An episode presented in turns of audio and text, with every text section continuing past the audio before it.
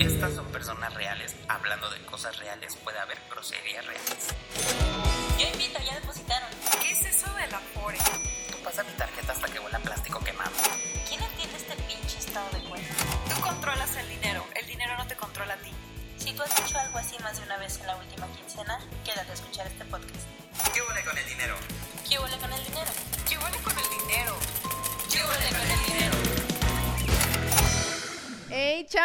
¿cómo están? Pues les doy la gran bienvenida a otro episodio más de Cúbole con el dinero y estoy súper contenta y súper orgullosa también porque una gran amiga, socia y este, confidente de muchas locuras que hemos hecho en varias partes del mundo, ¿no?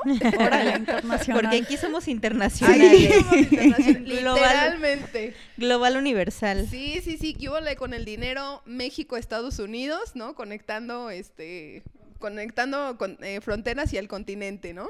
Bueno, pues sin más preámbulo, este, le doy la bienvenida a Magdi Rivas, es experta en criptomonedas. Esa es la, razón por la cual la invitamos en esta, en esta ocasión y ella desde su experiencia y todo el, el expertise que tiene nos va a compartir y va a resolver esas dudas que, por ejemplo, para aquellas personas que nos escuchen, así como yo, que no tienen ni idea, bueno, pues este es su momento de resolver todas esas dudas. Mi querida Magdi, pues bienvenida y platícanos un poquito de ti para aquellas personas que nos escuchan y que claramente pues también es la primera vez que, que te van a escuchar. Cuéntanos cómo te involucraste con las cripto, de dónde vienes, todo el chisme.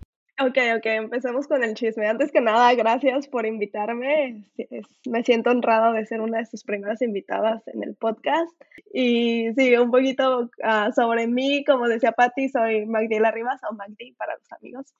Ah, y entré en el mundo de las criptomonedas en 2017, que fue cuando me vine a vivir acá a, Estados Unidos a estudiar mi maestría. Yo necesitaba, necesitaba enviarle dinero a mi mamá o ella necesitaba enviarme dinero a mí.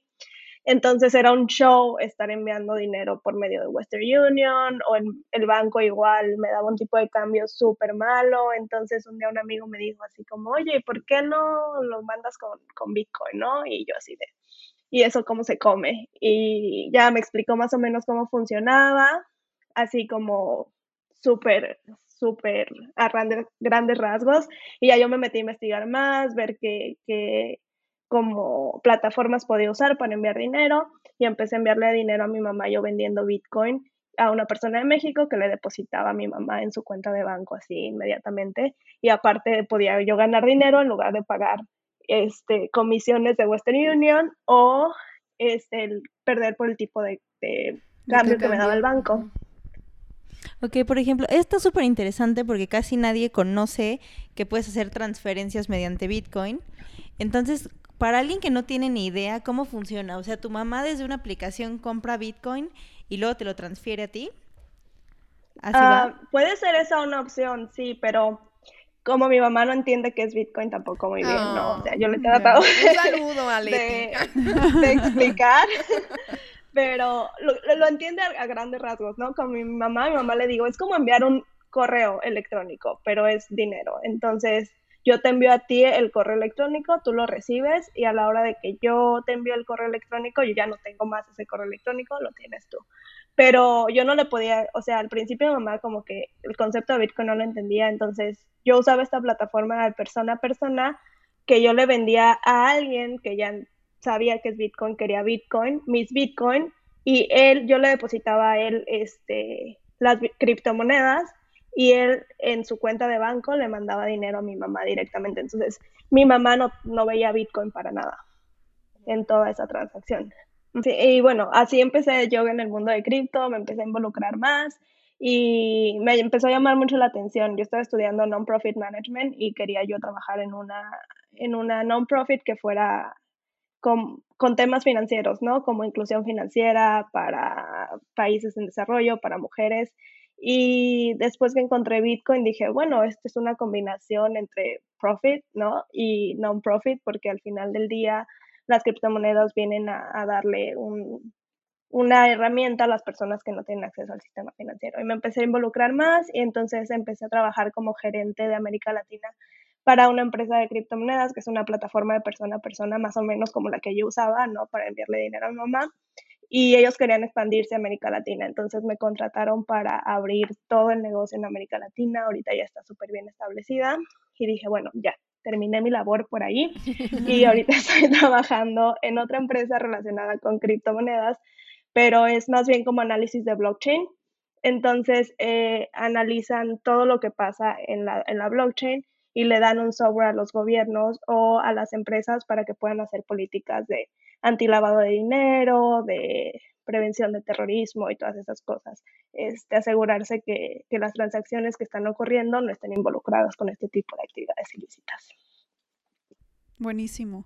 Oye, y ahora que ya nos platicaste de ti, hay muchas palabras que va a haber algunas personas que van a decir como que qué demonios es eso, así que pues, vamos a ir dando el significado tal cual como el, diccionario básico de Sí, criptomonedas. porque estoy Entonces, perdidísima, amistades, perdón. Empecemos por criptomoneda. O sea, la forma en la que yo lo entiendo de criptomoneda es que así como puedes encriptar un mensaje, o sea, que no cualquier persona pueda leer algo, lo mismo sería con esa moneda, ¿no? O sea, no cualquiera va a poder utilizar o saber la información de esa transacción porque está encriptado. Pero dinos, Magdi, o sea, en palabras de Sí. cristiano. ¿qué- qué sería? Sí, hacerlo un poquito más sencillo, porque yo sé, hay un montón de conceptos y la gente que no está como tan metida en criptos, o incluso la gente que quiere empezar, le llama la atención, empiezan a ver todos estos conceptos y es como, oh, es demasiado, no lo puedo digerir, ¿no? Entonces los confunden más que otra cosa y en realidad yo creo que, o sea, Bitcoin ah, es súper simple, es dinero digital, ¿no? Que tú puedes enviar directamente de una persona a otra y es ah, sin intermediarios, o sea, no necesitas un tercero de confianza para tú poder realizar esta transacción. Y creo que, am, o sea, antes de entrar a lo que es blockchain, que es más o menos lo que tú estabas diciendo de la criptografía, am, creo que para que entiendan Bitcoin o criptomonedas en general, más Bitcoin, ¿no? Ah, que Ujú, sí. es la, la chida La más popular, de todas sí. las Sí, criptomonedas. la que inició todo este rollo Ajá. de las cripto. Ah, es como entender qué es el dinero, ¿no? Este, y el dinero es este contrato social que tenemos en el que le damos un valor a las cosas, ¿no? Es como el intercambio de valor por una cosa u otra. Qué fuerte. Y antes tú no tenías que tener una, una moneda producida por el Estado, respaldada por el Estado, para que pudieran hacer trueque, por ejemplo, ¿no? O sea, la gente desde que empezó la civilización hace intercambio de valor por medio de diferentes cosas, que al principio era, ok, te intercambio una vaca por un caballo, ¿no? Entonces, así hacían negocio. Y después eso se fue como evolucionando en el que, ok, ah, en lugar de, empezaron a salir los metales preciosos, entonces, o sea, en lugar de un- una vaca por un caballo, te doy este metal precioso que fue, que es un valor intrínseco que tenían, ¿no? Por tu vaca. Y así se fue evol- evolucionando el dinero hasta que llegamos como al patrón oro, ¿no? Y luego cambio a billetes porque el oro no puedes tú llevarlo en tu, en tu bolsillo normal, ¿no? Ajá. Así como, Los ah, llevo un ahí. lingote de oro. Sí, sí, sí. Entonces, el tema de la portabilidad con el oro no era muy buena, entonces la cambiaron a monedas, que igual no era tan portable, y después dijeron, ay, ¿por qué no ponemos el oro en el banco y me dan un billetito que representa lo que tengo en el banco? Claro. ¿no? Entonces así llegamos a los billetes, pero luego cambia todo esto de, ok, pueden ser ah, falsificados, pueden dar cuántas veces no tenemos un billete roto que recibimos, ¿no? O algo así, se rompen. Entonces, después de eso fue así de, ok, bueno, tarjetas, ¿no? Y empezamos a usar tarjetas también. Y Bitcoin es como el siguiente nivel de dinero, ¿no? claro. Este, como ah, viene a revolucionar esta idea que tenemos del dinero porque es digital y cumple todas estas, estas como funcionalidades del dinero, ¿no? Que tiene, tiene valor para las personas que lo intercambian, ¿no?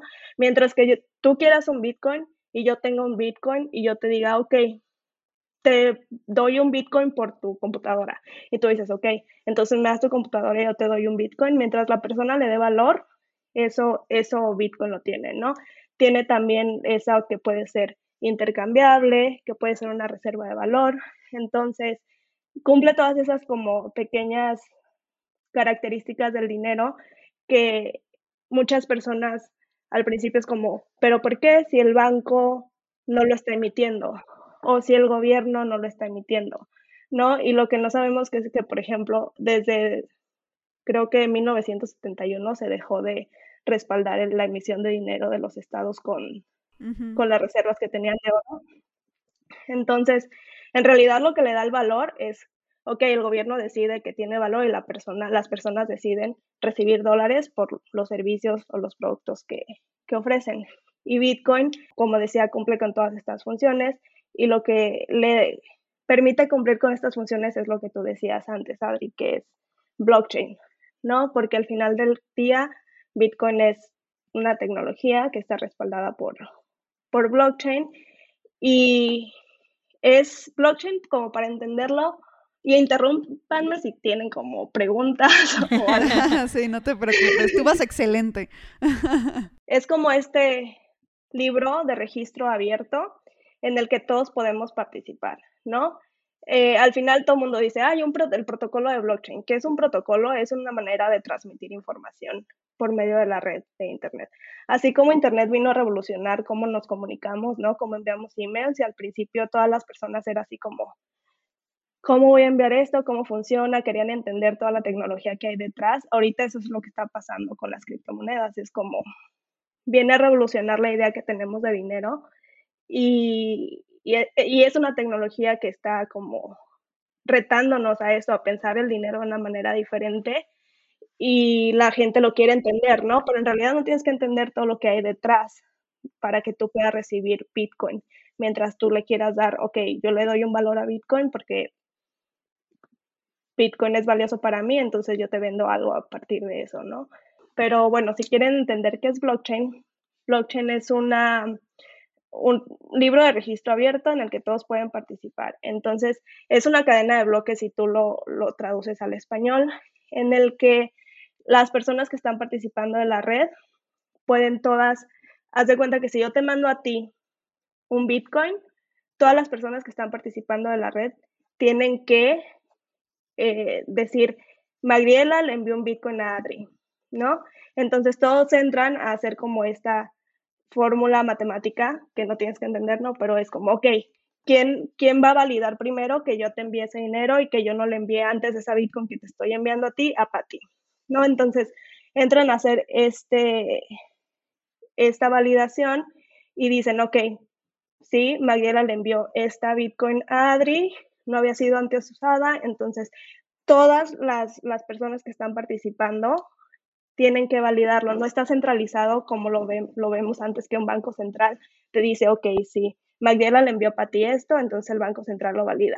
No, aquí lo validan toda la red y eso es lo que también lo hace como muchísimo más difícil de ser falsificable o de ser... Sí, o sea, porque tiene que ver con, o sea, la tecnología en sí está hecha de tal forma que el cifrado del código que dice Magdi me está enviando dinero, o sea, se corrobora con diferentes servidores y cosas de computación que igual y muchos no lo van a entender, pero a final de cuentas aquí quien certifica y quien dice sí, palomita verde, transacción válida, es, es la computadora. ¿no? Y el código. y todas las demás computadoras que están conectadas con la red. Entonces, toda esa transacción que yo hago se queda, se queda registrada en todas las computadoras. Entonces, si tú quieres tratar de hacer un hackeo a esta red, tienes que hackear todas las computadoras que están conectadas en la red y como se van registrando por bloques, cada 10 minutos se registra un bloque y luego se registra otro. Haz de cuenta que es como si tienes en un libro, tú pones 1, 2, 3 y vas enumerando las páginas y todo, todo se queda registrado ahí. Y si tú quieres falsificar algo, no puedes solamente arrancar la hoja porque te vas a saltar del 20, del 20 al 22, ¿no? Entonces tienes que falsificar todo lo que había antes y luego imagínate que no nada más es un libro, es todos los libros que dijeron, ok, sí, esto pasó, tienes que falsificar todo. Entonces, eso lo hace prácticamente inhackeable muy difícil de falsificar y esa es una, esa es una de las como innovaciones que vino, que vino a dar, ¿no? Porque también no te permite el doble gasto, que es eso que yo te decía antes, de que yo tal vez usé esta, este dinero para pagarle a Pati y luego lo falsifico y lo utilizo eso mismo para pagarte a ti. Entonces, como todos validan de que, ok, este, este número de transacción no se envió antes, ok, no hay doble gasto y todos tienen, todos los mineros, este es el proceso que le llaman de minado, que creo que si han escuchado de criptos, han, han escuchado algo sobre eso, No, yo no. ¿no? No, o sea, literal yo vengo a representar a la gente que no tiene ni idea. Yo soy esa parte de la población. Yo soy la que va a preguntar todo, porque ahorita yo ya tengo varias, varias preguntas. ¿Lo del minado qué es? Es este proceso en el que todas las computadoras que están conectadas validan que esta transacción fue hecha de mí hacia Adri y que yo no la hice con alguien más antes. Entonces, todos hacen este, esta validación, se mina esa transacción y hace cuenta que todos los mineros tienen como, como recompensa de hacer ese trabajo, de invertir el, las computadoras, la luz, la energía que necesitas para hacer eso, tienen la recompensa de que si son los primeros en decir, sí, esto pasó, entonces les dan una recompensa en Bitcoin, ¿no? Y ese es como el incentivo de los mineros para que mantengan la red. Oye, aquí la, la duda, por ejemplo, que me, que me surgió mientras explicabas lo del blockchain, eh, o sea, lo que yo pienso es, vale, ok, entonces mi transacción va a estar registrada como en muchas, en muchas computadoras, ¿no? Pero no, no es eso una parte de, de vulnerabilidad, es decir, o sea, mi información va a estar metida en un chingo de computadoras y yo no voy a tener ni idea quién está leyendo eso o quién tiene acceso a esa información. Es transparente en ese sentido y tienes toda la razón. O sea, si tú me das tu número o esa serie de números en, de tu transacción, yo puedo saber lo que tú hiciste.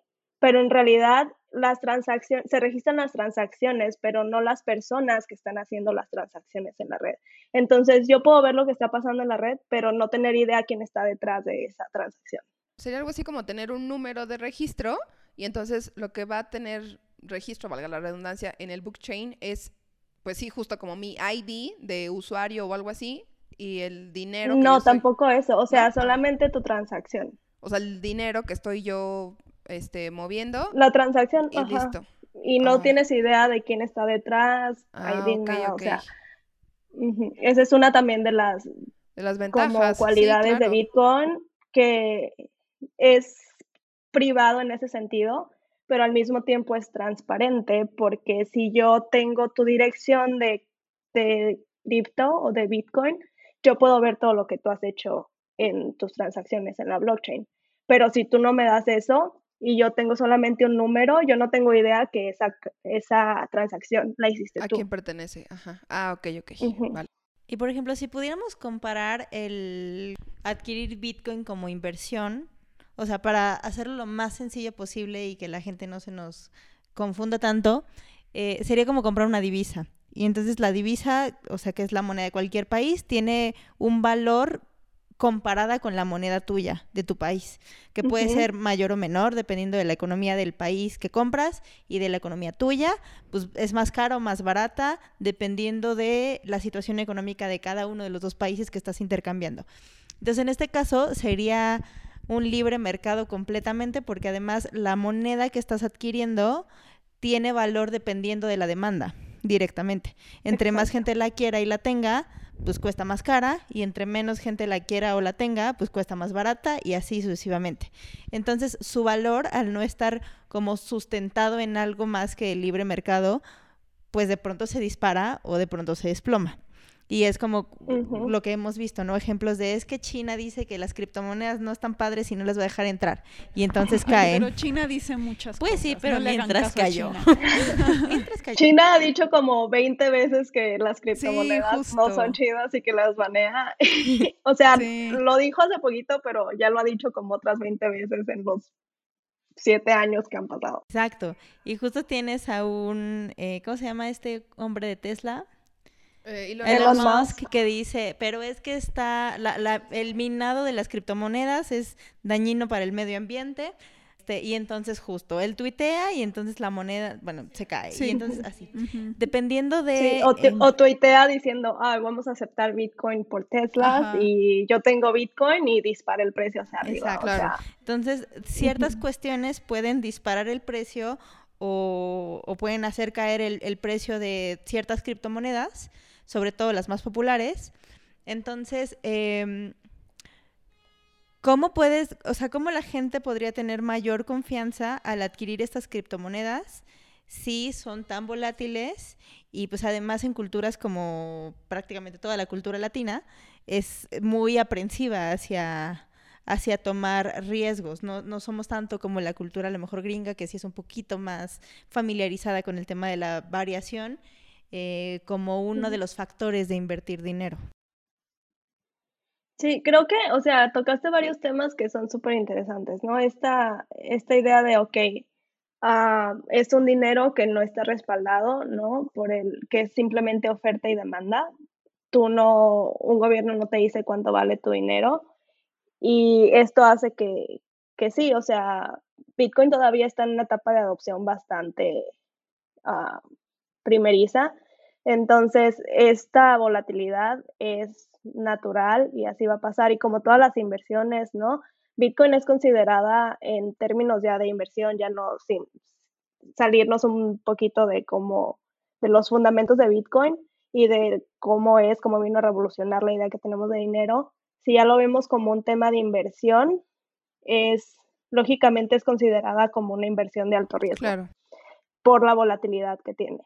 ¿No? Y lo que decías de los países latinoamericanos, que somos muy aprensivos, que no queremos tomar riesgo, eh, y es como una contradicción que yo veo, por ejemplo, porque sí, eh, como digo, es volátil, es riesgoso si tú lo quieres ver como inversión, y como cualquier otra inversión que tú hagas, tienes que estar dispuesto a perder lo que invertiste, ¿no? Este, ese es uno de los principios básicos de la inversión. Tú estás invirtiendo y tienes que invertir solamente lo que estás dispuesto a perder, más si estás invirtiendo en un activo que es de alto riesgo.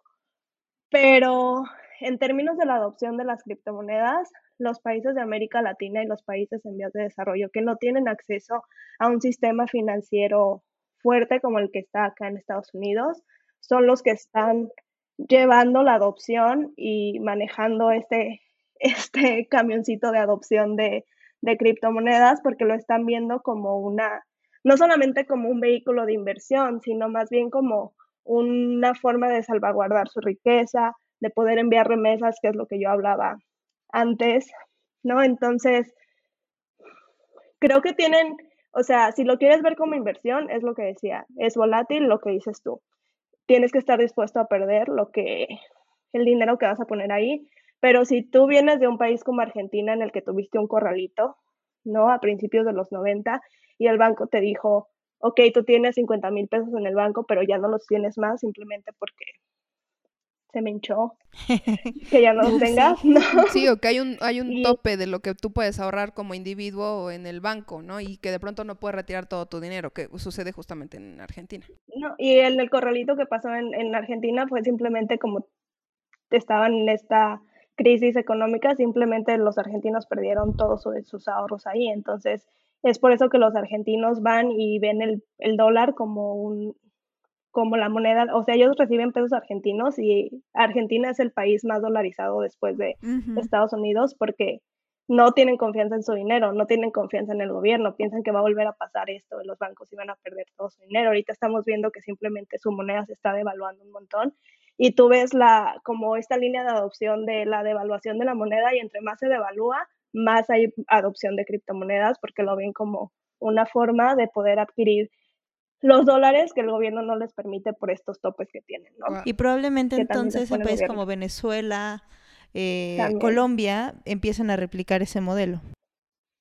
Eh, sí, y Venezuela de hecho es el país de América Latina que más adopción tiene en términos de criptomonedas, porque ven su moneda, de, su moneda se ha devaluado como más de, ya no sé ni cuánto es, como dos mil por ciento.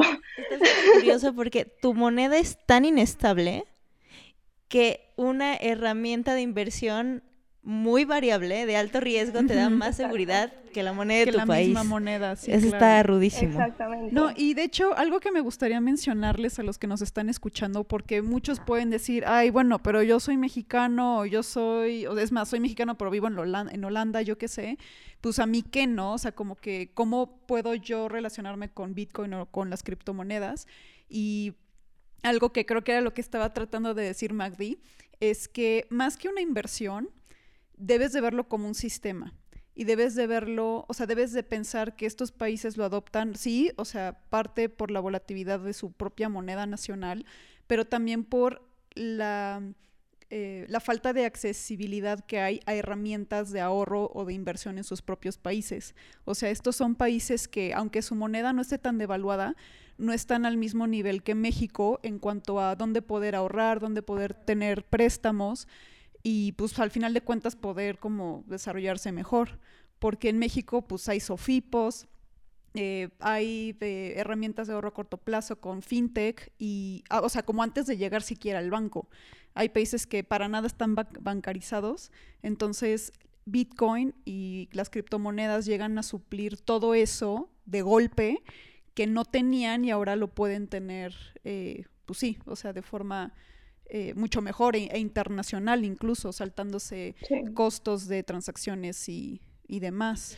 Ese era un, un, punto justo que yo no, o sea, yo cero tenía en mi radar, ¿no? Y que fue justo a partir de, de la charla que tuvimos contigo, Magdi, y que, o sea, particularmente tú sí me abriste esa percepción, ¿no? Digo, ya lo había platicado yo con, con Adri y con Barbs, pero yo de pronto estaba como aferrada a la idea que no, que era reciosísimo y que no. que era el diablo. nadie, debería de usar eso. Ahí, ¿no? Pero entonces, bueno, o sea, por ejemplo, ya que lo escuché de ti, este, porque uno es así, ¿no? O sea, lo tienes que escuchar de como 40 personas para, para caer en cuenta de algo, ¿no?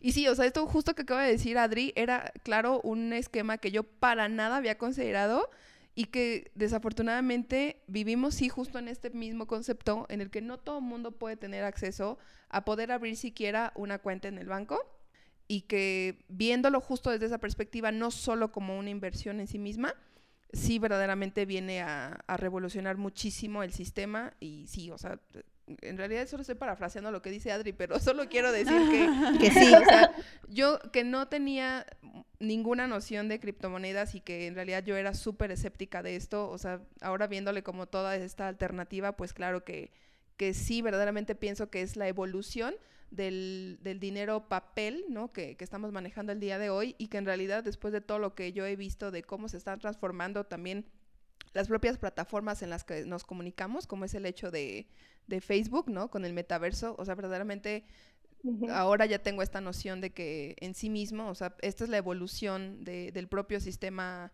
monetario en el planeta. Pero, por ejemplo, ¿qué tanto realmente puedes tener acceso a Bitcoin sin estar bancarizado? O sea, no es que puedas convertir tu efectivo en Bitcoin sin, sin haber pasado por la banca. ¿O sí? A no ser que tú quieras intercambiar solamente criptomonedas, o sea, pero lo que o sea, a mí me gusta decir como Bitcoin es como el dinero de la gente, ¿no? Toda esta gente que no tenía acceso a un, al sistema financiero internacional, ahora tienen acceso a ello por medio de Bitcoin porque pueden enviar dinero a otra persona en otro país que acepta Bitcoin, ¿no? Entonces, este intercambio de valor que yo hablaba al principio, si otra persona en otro país le da ese valor a Bitcoin, simplemente pueden enviarlo y, y hacer parte de este sistema financiero que no tenían antes y que ahora les permite ahorrar, que les permite invertir, que les permite hacer trading y ganar como ingresos extras de otras cosas que no se imaginaban, ¿no? Y sí, o sea, tú estás haciendo un, un... Creo que tu comentario, Bárbara, es súper, súper adecuado y creo que también es como un reto de muchas de las personas que defienden Bitcoin a capa y espada, que es como es lo único que necesitamos. Al final del día, la adopción es súper pequeñita, como yo decía, entonces, y todavía pensamos el valor de Bitcoin en tu, tu moneda local, que también es lo que decían ustedes, ¿no? O sea, ¿cuántos, ¿cuánto vale un Bitcoin en mi moneda local, en dólares? Entonces, todavía no evolucionamos a pensar, ok, Bitcoin vale un Bitcoin y ya, ¿no? O sea, no es como lo estamos pensando ahorita porque la adopción es muy pequeña, porque las personas todavía no están entendiendo, no, no y es normal, ¿no? Este, es como viene a revolucionar este día de dinero y tú lo sigues, tu dinero del día a día sigue siendo los pesos mexicanos, siguen siendo los pesos argentinos. Entonces tú necesitas eso para vivir y para comprar cosas en el súper, para pagar los servicios. Entonces, si al final del día, si otra persona no le da valor a Bitcoin, no te está vendiendo servicios o productos por Bitcoin, pues sí necesitas una cuenta de banco, necesitas el dinero de tu, de tu país para poder adquirir estos servicios. Y eso es un tema más bien de, de adopción y que creo que poco a poco en lo que vamos pues entendiendo el mundo de una manera diferente, ya Pati lo decía, el metaverso con, con Ajá, Facebook, ¿no? allá Eh, hay un montón de cosas que están pasando súper rápido que tal vez este, no nos vamos a dar cuenta, ya después van a empezar a adoptarse más, más ampliamente. O sea, El Salvador acaba de adoptar Bitcoin como moneda de curso legal en septiembre y ya tú puedes ir a El Salvador y comprar pupusas con, con Bitcoin, ¿no? Si tú quieres. Entonces es simplemente eso, y que otra persona le dé el valor a la criptomoneda, pero tienes toda la razón de que al final del día, si tú quieres cambiarlo a tu moneda local, ¿no? Es difícil, tienes que tener una cuenta de banco. Aunque hay algunas plataformas como las de persona a persona, que tú le puedes vender directamente a otra persona por tipos de cambio diferentes a los que tú tienes, que no simplemente es una cuenta de banco, tal vez puede ser hasta efectivo, o este, tú puedes venderle directamente y las plataformas actúan como intermediarios para que lo puedas hacer. Sí, o sea, yo, yo entiendo que em, si de por sí alguien que no está familiarizado con herramientas Bancarias. O que no tiene cuenta de banco. Sí, no, o incluso la tecnología, o sea, que no está Sí. familiarizado con fintech, o sea, que con, que con fintech desconfía, pues bueno, con Que criptomonedas. CETES pues, directo le cuesta eh, trabajo. ajá, exacto. Que le cuesta trabajo CETES directo, pues no manches. ¿no? O sea, yo lo entiendo perfecto. Porque así de bote pronto, pues nada más se me ocurre como, pues te vendo mi celular y págame en, que en cripto, ¿no? O sea, pues ya bajo mis, mi, Mi aplicación. mi aplicación y, ¿sabes? Y pues ya tengo criptomonedas. Pero obviamente no es así de fácil. Claramente no es así de no, fácil. pero O es sea, que yo, a ver, yo es que yo no estoy entendiendo esta parte en las que las cripto se convierten en, en mi moneda local. O sea, ¿cómo es que yo tengo cripto? Es como si compraras dólares. O sea, tienes la, el- la cripto, nada más que la cripto nunca va a ser física. física. Te-. Y la cripto tiene un valor en pesos si la compras en pesos. Entonces, Miren, es más, velo como un sistema de puntos. Ok. O sea, como tus puntos Palacio, puntos Liverpool, esas cosas, solo que chingonas. O sea, solo que estas mueven su valor diario. tú sabes que cada punto Palacio o cada X punto de- del lugar donde vayas a comprar tiene un valor. Entonces, eso, eso lo vas a canjear por un objeto que quieras y la completas con fiat, que fiat es moneda que no sea cripto. Y pues sí, o sea, y así lo vas. O sea, de cuenta que tienes tus puntos palacio. Ajá. Te- puedes hacer dos cosas con los puntos palacio. Comprar en la tienda o haz de cuenta que los puedes cambiar por dinero. Dinero, ¿no? O sea, mandando. Aquí el tema es que para comprar con Bitcoin necesitas una tienda que te vende en Bitcoin, ¿sabes? O sea, un lugar en donde te lo acepten y para que puedas usarlo directamente sin ajá. pasarlo a pesos. O puedes pasarlo a pesos y comprar un Bitcoin a X precio, esperas a que suba, lo sacas y ya te dan más pesos porque cambió su valor. Lo que sería, lo que sería equivalente a esto serían como los puntos de Telcel, ¿no? Que, o sea, tú tienes puntos. Cada quien escogió la tienda que quiso. O sea, por ejemplo, para la gente que nos escucha de otros países, Telcel es esta compañía telefónica más importante en México que según el tiempo del altar que tú tengas te van acumulando tus puntitos. Pero en realidad tú no es como que les puedes decir, ay, oigan, de mis puntos pago mi cuenta de servicio con ustedes. O sea, es como, ellos te lo van a hacer válido respecto a sus propias, este, Sus condiciones. propias ofertas. Ajá, o sea, es como, ah, bueno, tienes tantos puntos, tú puedes comprar tales o cuales equipos. Así lo estoy entendiendo. ¿Así funciona o entendí mal? Puede ser así si tú quieres, si tú lo quieres intercambiar por un producto con alguien que te acepte ese tipo de... O- Porque mi pregunta real es, o sea, ¿sí lo puedo convertir en, en papel moneda o no? Sí, Pues sí, o sea, mandas está en tu, tu cuenta banco. bancaria y de ahí pues sacas el Ah, billete. ok. O sea, sí, sí, sí, pero, o sea, es como estas, estas empresas que son casas de cambio de criptomonedas, como si tú vas con tus pesos y vas a una casa de cambio en físico en la colonia Juárez este, y les dices, ay, eh, tengo 10 mil pesos, dame el equivalente a en dólares. Ellos te van a aceptar tus pesos y te van a dar el equivalente en dólares. Ah, tal cual, sí hay cajeros. Ahorita me acabo de acordar. O sea, sí puedes, muy poquitos, pero puedes encontrar. El, tip- el tipo de cambio es horrible que te dan, pero hay Sí, obvio, obvio. O sea, la comisión y del aparato y todo, ajá, ¿no? ajá. Pero sí. O sea, si esa era tu duda, tal cual, ¿le puedo retirar así del cajero? Sí, o sea, como de lo digital, ¿cómo lo transformo a, a palpable? Pero es que es- haz de cuenta que es como si tuvieras dólares, pero digitales, para que me entiendas. Ajá. Entonces, o, o compras con tu cuenta en algún lugar donde te reciban dólares digitales, ¿no? Pon tú que en lugares turísticos, o lo pasas a pesos y de pesos lo sacas al- del cajero. a-. Literalmente, así. Pues sí, sucede. pero tienes que pasar a pesos. Exacto. Tienes que vender tus bitcoins para que te den pesos. Ok. Y es lo que decía, lo de que decía Bárbara, que al final necesitas cuenta de banco, ¿no? Que entonces este, esta, este Esta concepto de fantasía, ay, viene a ajá. bancarizar a los desbancarizados es como hasta qué punto los des- esto realmente pasa porque necesitas una cuenta de banco. Y esto que defienden de solo necesitamos Bitcoin en la vida, pues quién sabe, porque si todavía, por ejemplo, en México no logramos bancarizar al 100% de la gente, bancarizar, que tengan una cuenta de débito normalita, pues imagínate que usen Bitcoin, o sea, es ya es O sea, es difícil entenderlo en la tecnología, pero hay más Sí. gente que tiene internet, acceso a internet y un smartphone que una cuenta de banco. Entonces, lo único que necesitas tú para tener Bitcoin es acceso a internet y un smartphone, ¿no? Que te permita tenerlo. Entonces, que lo entiendan si es un reto, eso sí es Sí, verdad. claro. Pero por ejemplo, si no tienes cuenta de banco, pues ¿cómo compras Bitcoin? Pues como les dije, o sea, puedes vender algo, o sea, solo que en vez de darme fiat, pues dame Bitcoin. O sea, aquí el reto, como dice Magdi, es hacer mi cuenta, que le entienda, que sepa cómo proteger mis monedas, mi, bueno, sí, mi dinero virtual. Hay plataformas que son de persona a persona. Entonces, tú puedes ir con una persona, literalmente, así como en una cuenta de banco o con las cuevas en Argentina, que tú vas una con una persona y le das tu- tus pesos argentinos y te da dólares. Tú puedes contactar a estas personas por medio de estas plataformas y decir, ok, am, yo quiero tener bitcoins, pero tengo pesos, entonces estas personas, tú vas y dices, oh, esta persona me la está vendiendo las contactas por medio de estas plataformas y esas personas te pueden pasar tus dar Bitcoin en efectivo. Es como Entonces, si hay como ya varios como modelos o empresas que dependiendo del caso de uso tú puedes que es medio medio peligroso también y depende de lo que tú quieras hacer, ¿no?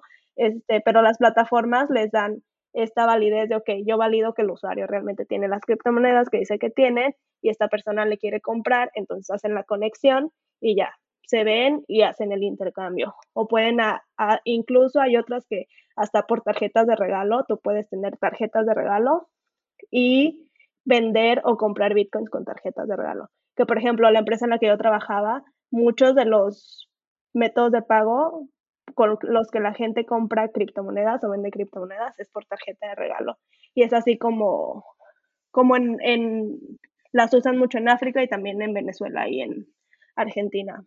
A ver, no espérense. A ver, ya hablamos, ya hablamos de un chingo de cosas. Vamos a, a empezar a aterrizar, ¿no? Para que la gente igual así como yo, que es súper analfabeta en estos temas, no se nos vaya perdiendo. A ver, entonces, criptomonedas son esas transacciones que, este, pues sí, valga la redundancia, están encriptadas, ¿no? Entonces ahí eso protege tu privacidad primero que nada y lo que valida este, este sistema, por así decirlo, no es solo una sola institución, sino todos los usuarios que están, o bueno, los que tengan este, esta figura de este, mineros y ellos son los que validan tu transacción, ¿no? Esto es como lo que te da privacidad y seguridad.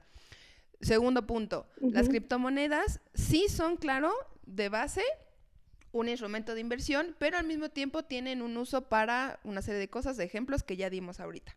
Luego, están las fiat, que son las monedas de, pues, de papel moneda que conocemos todos, ¿no? Dólar, Emitidas euros, por el. Banco entonces, Central. para ir aterrizando ahí. Luego, el blockchain es como, o sea, si lo asemejáramos a algo físico, sería como una hoja de registro, bueno, un libro de registro donde están ahí las transacciones. Ujú. Ok, Sí, esa es la tecnología que respalda Ajá. Bitcoin. ok, súper. Tiene. Y para poder trasladar esta parte digital a lo físico, pues sería justamente a través de esas plataformas que acabas tú de mencionar y que al final, pues sí tendrías tú que este, llevar a cabo esta transacción hacia tu cuenta bancaria, ¿no? Para retirar. Sí. Ajá, ok. Bueno, hasta ahí, hasta ahí yo he entendido todo. Yo espero que nuestros escuchas igualmente. Qué bonito resumen. Algo súper importante que se nos está yendo es justo que, ok, el valor de Bitcoin es la oferta y la demanda, pero no solo es eso, o sea, también tienen que saber que hay un límite, o sea, así como el oro no es infinito, también lo es Bitcoin, y al- al- porque al final no es como algo infinito, ¿saben? Que todo el mundo llegue a adoptarlo y que siga subiendo el valor así sin, sin, sin haber un tope. Es que no sé cuántas, tú, no, tú sabes, Mac, 21 millones de Bitcoin pueden ser Ajá. emitidas en total y no puede haber más. lo que lo hace que no, no sea un, un activo que pueda ser ah, inflacionario. Eso es lo que Entonces puede es deflacionario. evitar el famo- la, la famosa burbuja de la que hablan, de eventualmente ya va a explotar y sale bye. O no necesariamente. Sí, o sea, y no es solamente eso, también es la adopción, ¿no? O sea, mientras más personas estén formando parte del ecosistema y tengan Bitcoin, esa burbuja va a ser más difícil que explote, ¿no? Aparte de, de todas estas otras características que ya Patty resumió muy bien y esta otra característica que Adri está diciendo que es limitada, solamente 21 millones va a haber, entonces eso lo hace también una, un activo que no es inflacionario. Sí, lo hace bastante más sensato. Y también otra cosa importante es que todos dicen, bueno, ok, le quiero entrar, pero no manches, o sea, un Bitcoin ahorita ya está arriba de los 60 mil dólares y yo no tengo 60 mil dólares. Ay, no, Entonces, ¿cómo que no? Ay, Pero ¿por qué no? ¿Cómo? Entonces, más bien, o sea, el creador, que no es una persona, bueno, yo digo que es un, un conjunto de personas. es un iluminado, dices tú. de- no, es que, o sea, nadie sabe quién es, ni quiénes son, ni nada. Sí, o sea, es todo un, Misterio. un rollo ahí, un Sí. misterio. Porque el nombre de la persona o personas que crearon Bitcoin es Satoshi Nakamoto. Nakamoto. Y justo a los que están diciendo, yo no tengo 60 mil dólares para comprar un Bitcoin, pues bueno, justo, no, no tienes que comprar un solo Bitcoin independientemente del valor que tenga.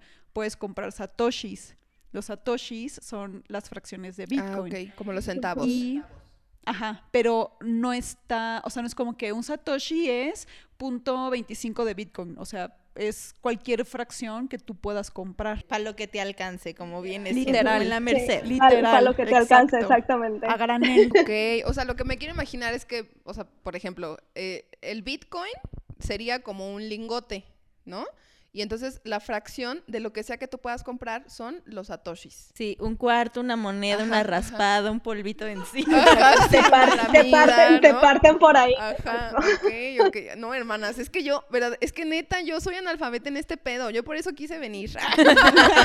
Para que me aclaren todas mis dudas. Que es parte de las características del dinero, ¿no? Que sea divisible, que lo puedas dividir. Entonces, Bitcoin también tiene esa característica, que lo puedes dividir en, para lo que te alcance. Si son, si solamente tienes 10 pesitos para comprar Bitcoin, puedes comprar 10 pesos en Bitcoin y tendrías esa, Y justo esos ahí, es- ese le sobas el lingote, para, para eso te alcanzó. Sí, sí, sí, sí. Oye, pero aquí claro la ventaja. Es más, ya lo viste, para eso te alcanzó. Ya no, ni siquiera puedes tener un pedazo, solo lo Qué viste. fuerte, porque, a ver, aquí también la, la contraparte es que, claro, o sea, si yo en papel moneda tengo 10 pesos, esos 10 pesos van a ser 10 pesos hasta que la propia inflación me alcance, ¿no? Pero con Bitcoin lo que yo entiendo es que si yo tengo la lamidita de los satoshis, ¿no? Eso va a ir creciendo, ¿no? Se va a ir moviendo, no necesariamente Exacto, se va a ir creciendo. moviendo Ah, ok, ok. por la volatilidad Ok, que tiene. vale, Ok, muy bien. Exacto. Vamos, Sí, yo voy que, bien, yo que voy bien. al corto plazo es súper volátil, ¿no? Ajá. O sea, eso es verdad, se va a ir moviendo arriba y abajo, arriba y abajo, y si tú estás súper sensible al precio, te va a dar un paro cardíaco cada vez que veas que el precio Sí, bajó claro. y lo vas a querer vender, ¿no? Y es lo que le pasa a muchas personas que no entienden que es muy volátil. Si tú haces un zoom out antes de que entremos a la volatilidad de corto plazo, tú ves la, la gráfica de Bitcoin que eh, va para arriba, ¿no? O sea, su valor empezó en menos de un dólar y ahorita está en 63 mil dólares o algo así. Entonces, si tú haces zoom out, ha crecido en su valor, no sé cuánto porcentaje es de un, menos de un dólar a 64 mil dólares ahorita pero en el corto plazo es, sub- es volátil, ¿no? O sea, tú puedes comprar el equivalente a 100 dólares de Bitcoin y tú tienes tus 100 dólares en Bitcoin y al día siguiente esos 100 dólares son 80 dólares o son 70 dólares y a las personas que no entienden lo riesgoso que es o que no tienen una estrategia de inversión para las criptomonedas, esa volatilidad los, los va a asustar y van a decir, no, pues voy a, voy a vender todo y voy a, voy a perder, ¿no? Que eso también es mucho de los conceptos que hay, que mucha gente piensa de que, oh, Bitcoin es un scam, ¿no? O Bitcoin me hizo perder dinero, o el contrario de que me hice millonario invirtiendo 100 dólares y ahora soy millonario y todas las personas quieren invertir en Bitcoin pensando que se van a hacer millonarios, pues no es el caso tampoco. Ándale, punto importante que acabas también de mencionar, porque justo, o sea, creo que también todo el, el mito que hay alrededor de Bitcoin es justo esto que acabas tú de mencionar, ¿no? Como, güey, yo me voy a hacer millonario, este, es fraude, ¿no? Entonces, bueno, igual está, está padre que vayamos como quitándole las capas. Duda siguiente. ¿Dónde compro Bitcoin? O bueno, ¿dónde compro cripto- criptomonedas? ¿Puedo hacer promoción de empresa? Obvio. Échate claro, comercial. sí. No, en, en México Bitso es la más, la más grande, ¿no? Que todos los que están en criptos tienen Bitso, entonces, y es muy segura. eh, necesitas una cuenta de banco, como decía Bárbara, para poder entrar, ¿no? Entonces, um, Bitso es una opción. Tienes otras opciones em, que son un poquito, o sea, la verdad no sé si Coinbase está aceptando ahorita con pesos, pero también tiene estas plataformas de persona a persona, que está como Local Bitcoins o Taxful, que es la que yo con la que yo trabajaba, con la que puedes comprar tú directamente de otra persona. Yo, en lo personal, a personas que están empezando, les recomiendo 100% Bitso. O sea, ahí es como si tú vas a una casa de, cambio y dices, ok, toma mis pesitos, ahora dame Bitcoin y ellos te van a dar el precio de, bit, de, de Bitcoin y tú vas a aceptar el tipo de cambio que te dan, tú les mandas tus pesos y ellos te depositan Bitcoin en tu cuenta. Y respecto a toda la variedad de criptomonedas que hay el día de hoy, o sea, porque claro, ya decía Adri que Bitcoin es como la banderada, ¿no? O sea, la que vino a romper y la primera. Pero, güey, o sea, ahora ya hay como una super variedad. ¿Cuál, cuál sería entonces el parámetro tú cómo aconsejarías justo para alguien como yo que está empezando? Es como, güey, sí me aviento con Bitcoin o me aviento con las otras más, güey. A lo mejor un emergente que cueste más barata. ¿Cuál sería la recomendación? Estos, estos gente que se hizo millonaria con Bitcoin, pues la mayoría fue porque lo compró cuando costaba un dólar y ahorita cuesta 64 mil dólares, pues sí, o sea, multiplíquenle. Pero ya la gente, entre más tarde lo compres, pues menos dramática va a ser la curva de ganancia. Entonces, me voy por la segura que sigue siendo a lo mejor Bitcoin o Ripple o Ethereum como las más famosas. O Ether, mejor me voy con una I más medianona que puedo tener esa curva más dramática de ganancia. Sí, que ahí tienes un montón de riesgo, ¿no? Porque al final de cuentas, o sea, todas son lo que decíamos de esto, blockchain, ¿no? Que es la tecnología que respalda todas estas criptomonedas, incluyendo Bitcoin. Bitcoin es una blockchain, es una cadena de bloques en sí sola. Y luego Et- Ether, que es la moneda, Ethereum es la blockchain, es una cadena de bloques diferente, ¿no? Entonces, Solana, que ahorita está también muy de moda, es otra cadena de bloques.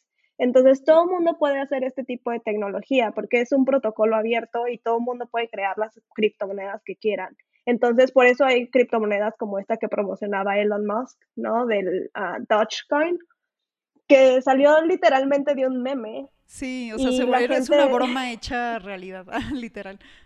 pero gente se hizo millonaria simplemente porque compró y luego ahora Elon Musk decidió decir como, ay, a mí me gusta Doge.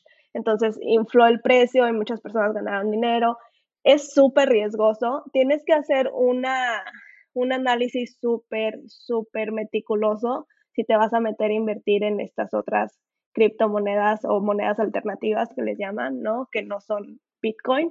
Entonces, ah, porque así como pueden aparecer de la nada, pueden desaparecer también de la nada. Y hay mucha, ha habido muchos casos que eso pasa. Entonces, yo siempre, y no solo, no, no solo con estas criptomonedas, igual con Bitcoin. Yo a toda la gente que me pregunta, y a mí me gusta decir mucho, haz tu propia investigación antes de tú poner tu dinero y tu análisis de riesgo, cuánto estás dispuesto a invertir eh, tú con tu contexto económico que tienes. Como les decía, siempre tienes que estar dispuesto a perder lo que invertiste, no solamente en criptoactivos, sino en cualquier otra inversión. Entonces, para estos, yo les recomiendo que vean todas las criptomonedas están respaldadas por un white paper que le llaman, ¿no? Que tienen todos los fundamentos de cómo son creadas, cuántas monedas va a haber, bla, bla.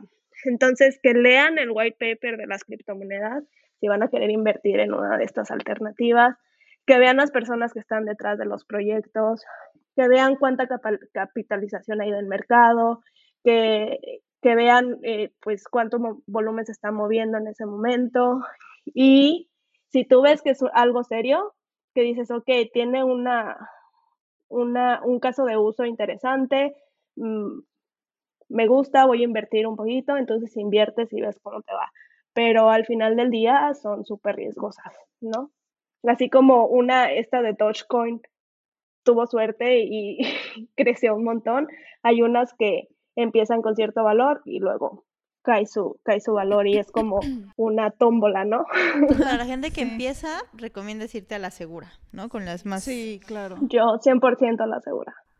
Sí, sobre todo porque apenas te estás involucrando. O sea, apenas, porque incluso tú comprando solamente Bitcoin tienes que entender muchas otras cosas de seguridad para que no te, porque no porque no se pueda hackear el blockchain no quiere decir que de todas formas no te puedan robar tus, tus bitcoins. Exactamente. tus Satoshi. Te pueden hackear a ti tu wallet. Exacto. Eso puede pasar. Ajá, tu exchange, tu wallet y demás que no vamos a poder discutir porque se nos está acabando el tiempo, pero les prometemos una segunda Es que esto podría tener como su propia serie. Sí, su, propio, su propia temporada. Porque justo también está una parte muy interesante que creo que es el punto con el que a mí me gustaría cerrar. Dijo Magdi, es que hay gente que dice, me hicieron perder dinero. No, no te hicieron perder dinero. Tú perdiste por no saber usar la herramienta. Porque Bitcoin no ha explotado así de desapareció. No, sigue. Entonces, si perdiste dinero fue porque tú sacaste el dinero en un mal momento.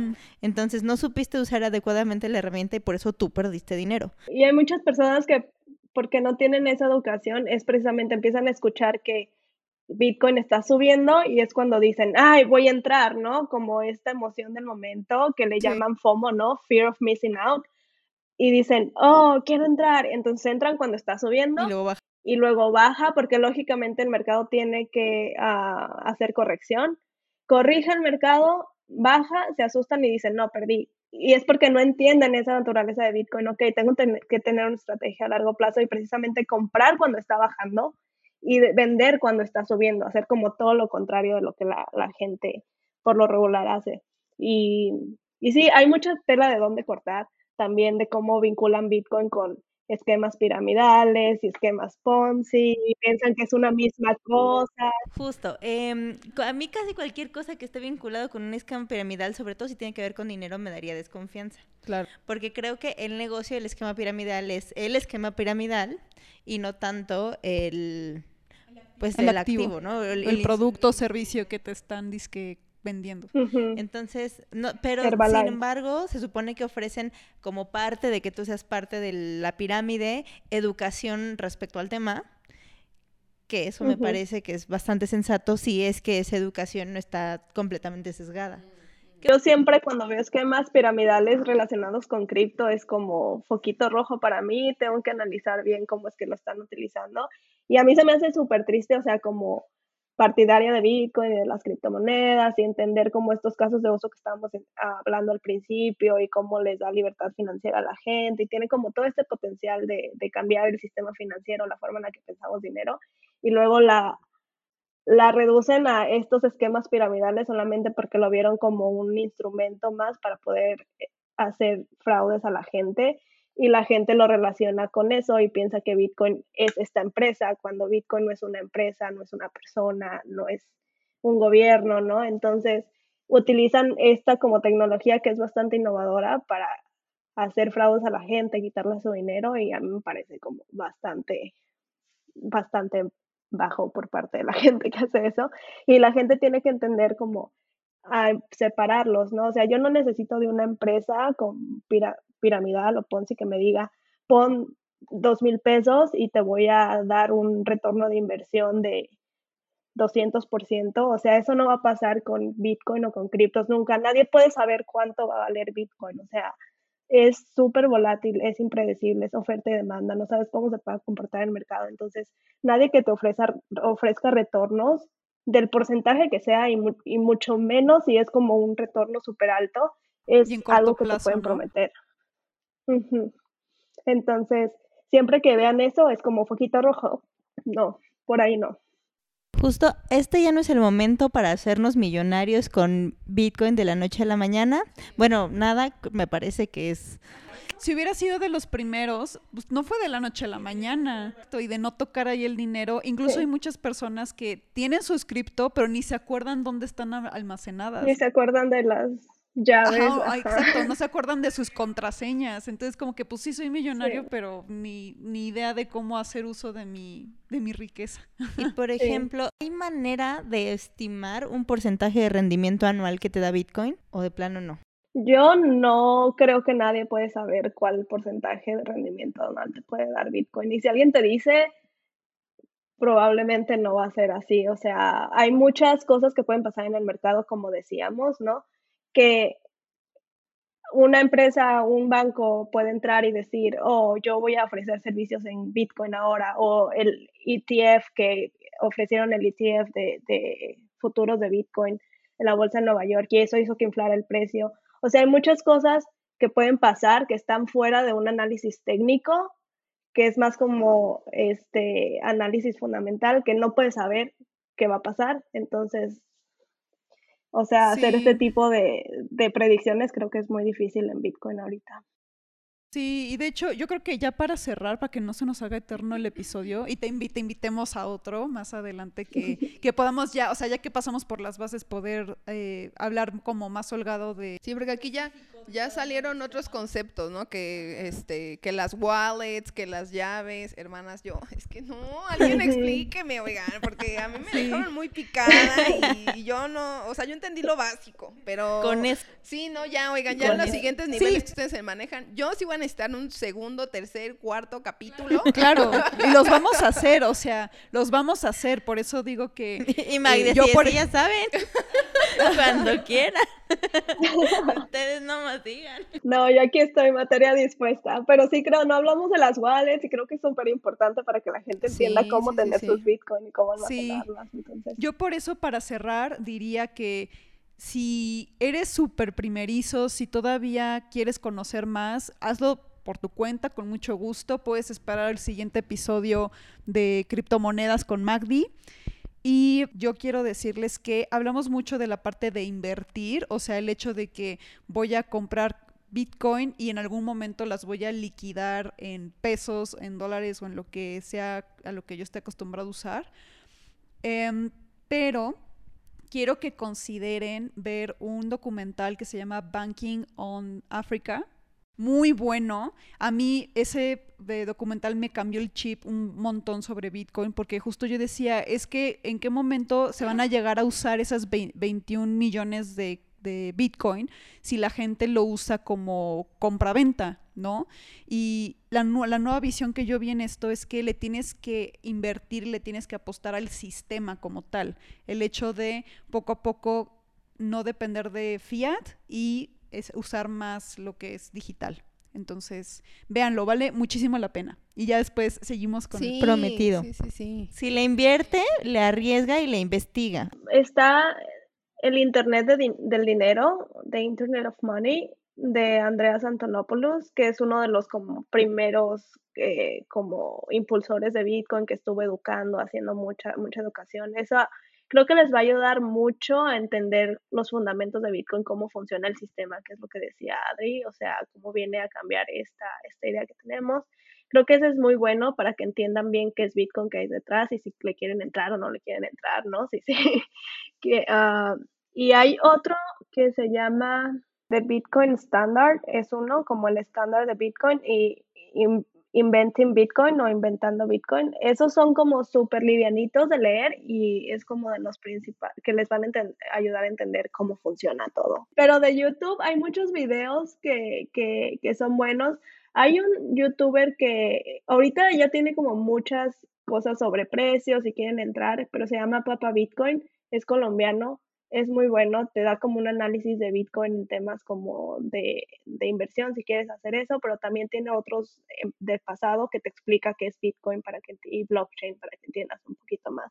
Entonces, si ven como los primeros videos de él, creo que es una buena forma de que, de que entiendan en español qué, qué es lo que es Bitcoin y si quieren ya entrar un poquito en tema de inversión y precio, él también es como una buena referencia.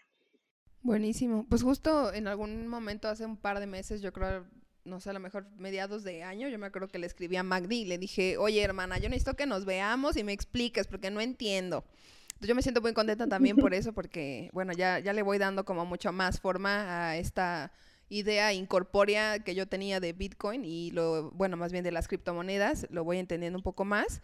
Neta, tengo como súper claro que este tema digital del dinero, o sea, es, es como la manera en la que hacia allá vamos, ¿no? Y nos vamos a tener que subir todos al tren o al menos entender de manera esencial cómo funciona, porque así como en su momento a lo mejor ocupar tarjetas de crédito o ocupar simplemente tarjetas de plástico, pues, para transacciones, a lo mejor al inicio fue como una gran revolución y todo el mundo decía, güey, ¿qué es esto, no? Pues esta es la siguiente. Este, esta es la cuarta T, ¿no? Pero del dinero.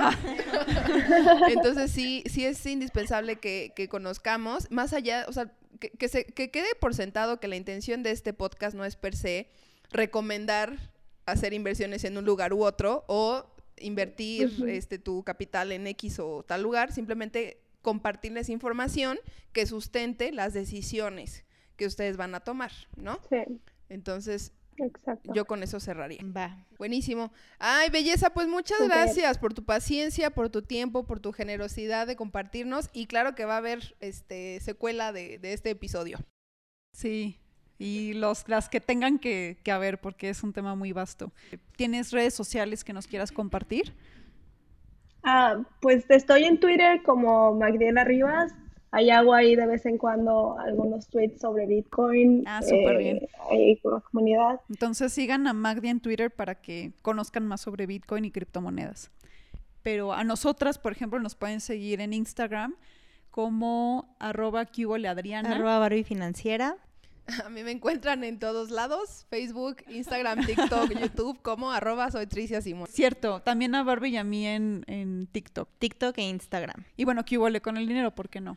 Bye. Gracias. Bye. Muchas gracias. Gracias, Magdi.